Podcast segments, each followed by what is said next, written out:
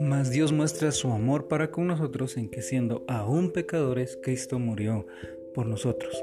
Romanos 5.8. El orador Ken Davis da la siguiente ilustración. Él cuenta que un padre afectuoso y su hijo viven cerca de los rieles del tren.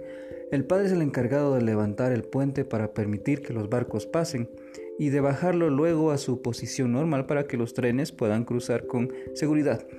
Todos son conscientes de cuánto ama el padre a su pequeño hijo y cuánto disfrutan su vida simple y más bien solitaria. Según prosigue la historia, un día el padre oye que viene el tren y se da cuenta de que se ha olvidado de bajar el puente levadizo. Corre hacia el interruptor y se prepara para accionar la palanca.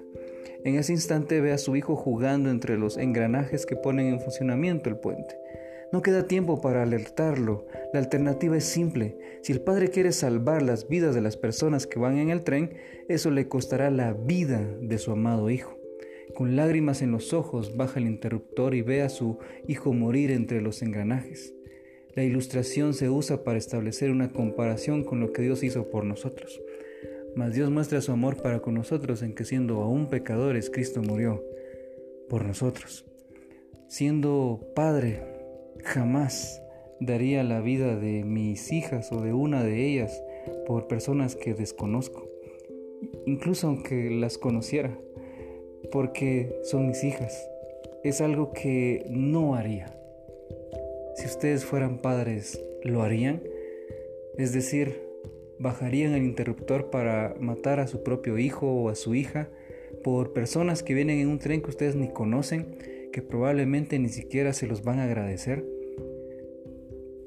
Cuando vemos sufrir a, los niños, a nuestros hijos, nos duele. Sin embargo, el Padre, a pesar del dolor y a pesar del sufrimiento, Él nos dio a su Hijo.